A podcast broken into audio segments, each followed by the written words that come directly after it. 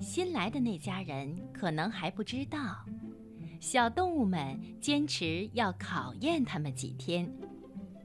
几天里，小小亮亮的眼睛在草堆里注视着他们的一举一动，小耳朵竖了起来，聆听着他们说的每个字。第一天早晨，老爹和阿纳达斯叔公决定。去试探那只猫。他们打听出来，他叫茂顿先生。当老爹跳过前面几尺外的草地时，茂顿先生在太阳底下躺在台阶上浏览新环境。他只是懒懒地看了老爹一眼，便又继续观赏风景了。随后，轮到阿纳达斯叔公了。虽然他没有像先前说的往猫的脸上踢一脚，但是他跑得很近，还溅了些泥到猫的身上呢。可是这只老猫呢，它只不过把泥抖掉，打了个哈欠，就又进入梦乡了。看见这种情形。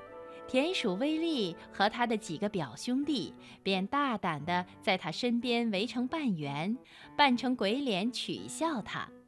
他们跳上跳下，无礼地唱着：“茂顿先生是只浣熊，这这这。”但是茂顿先生只是把手爪放在耳朵上，继续睡他的觉。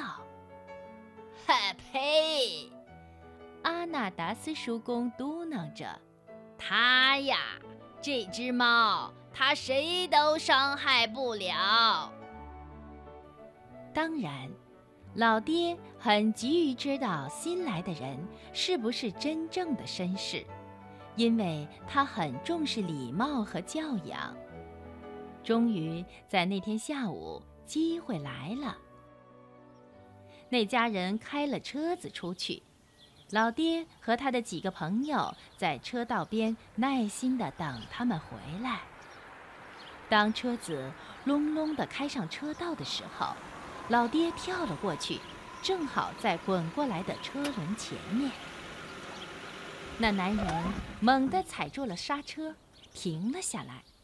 他和那位女士都举起帽子，一同说：“晚安，先生，祝你好运。”然后。再戴好帽子，小心翼翼、慢慢地开走了。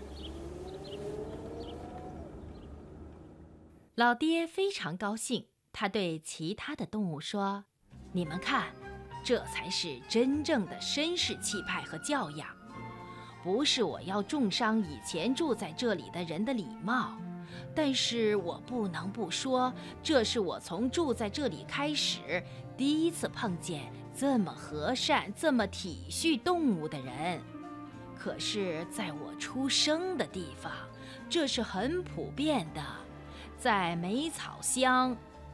哦，又是你的梅草乡。飞尾哼了哼，我可对他们的礼貌不感兴趣，我感兴趣的是他们的剩菜。老爹有点激动地说：“哎。”飞尾，你会发现的，好的教养和丰富的剩菜是分不开的。他们的争论被那个男人身上的烟斗味打断了。他正从车道上走来，拿着一块钉在木桩上的木牌、一根铁锹、一把锤子和一些其他的工具。他们凝神地看着他，把这块告示牌立在车道入口处。呃，上面说了些什么呀？乔奇，念给我听听。阿纳达斯叔公小声地说：“啊，又不知道我把那副鬼眼镜丢到哪里去了。”小乔奇一个字一个字地念了出来。上面说：“请看在小动物的份儿上，小心开车。我说这可真是太好了。阿纳达斯叔公说：“你妈一定很高兴听到这个消息。”乔奇，请看在小动物的份上，小心开车。哎呀，真是设想周到啊！在很多方面。新来的这家人越来越符合小动物们对好人的标准了。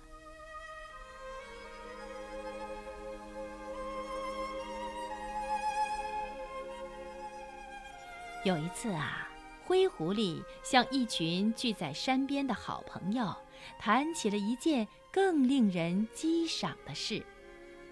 他们真是通晓事理、有学问的人。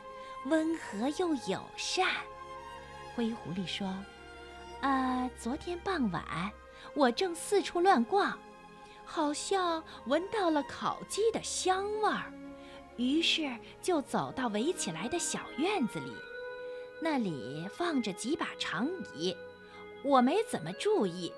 那男人又没抽烟斗，否则我就知道他在附近了。”呃，可是等我发现的时候啊，已经正好站在他面前，那简直可以说是面对面了。他正在看书，这时抬起头来，哎，你猜他会怎么办？他呀，什么都没做，就是这样，他就坐在那里看着我，呃，我也站在那里看着他。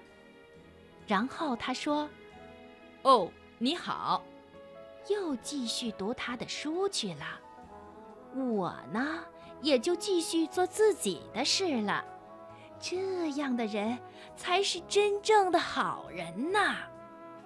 听灰狐狸这么说，土拨鼠波奇也赞同的点着头说：“啊，还还有他，呃，那个女人。”呃，你们有没有听说那天下午发生的事儿啊？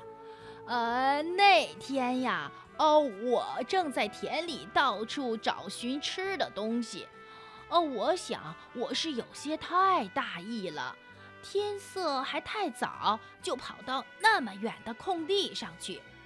忽然间，呃，十字路口那儿最大的一只狗冲着我来了。那当然了，我是不会怕的。不过，呃，也实在是处于很不利的位置，没有东西可以依靠，呃，所以我只好站起来，引他先出手，然后再想办法应付嘛。他鼻子上现在还有两年前我弄的几条伤痕呢，所以他也不敢贸然的接近我。呃，只是开始绕着我打转儿，想绕绕到我的背后。他在那儿又跑又叫又跳。那个女人，她那时候正在院子里做事，忽然走了出来，手里还拿了个甜瓜大小的石头。唉，那女人眼见这种情况，下定决心把石头扔了出去。砰的一声，就击中了那只大狗，正好打在腿上。嗨，妙啊妙啊！那只杂种狗哀嚎的声音，你在煤炭山上都能听得清清楚楚啦。嗯，真的可以哟。老爹同意的说：“我就听到了。那天下午。”我正好到煤炭山上，我女儿海柔家，就清清楚楚地听见了那只狗痛苦的嚎叫。波奇又接着说：“啊，你猜那女人她后来做了什么？她拍拍手上的泥，静静地看着我，笑笑地说：‘小傻瓜，眼睛怎么不睁大点儿呢？’”然后他又回去挖泥了。我从来没住过梅草乡，也不知道什么贵族绅士那些名堂。呃，不过我坚信这一点，你们谁敢反对呀？说着，波奇踏着地，挑战似的看着四周的朋友。他说：“呃，我相信一个贵夫人必然会像他一样，能那样子扔出一块石头。”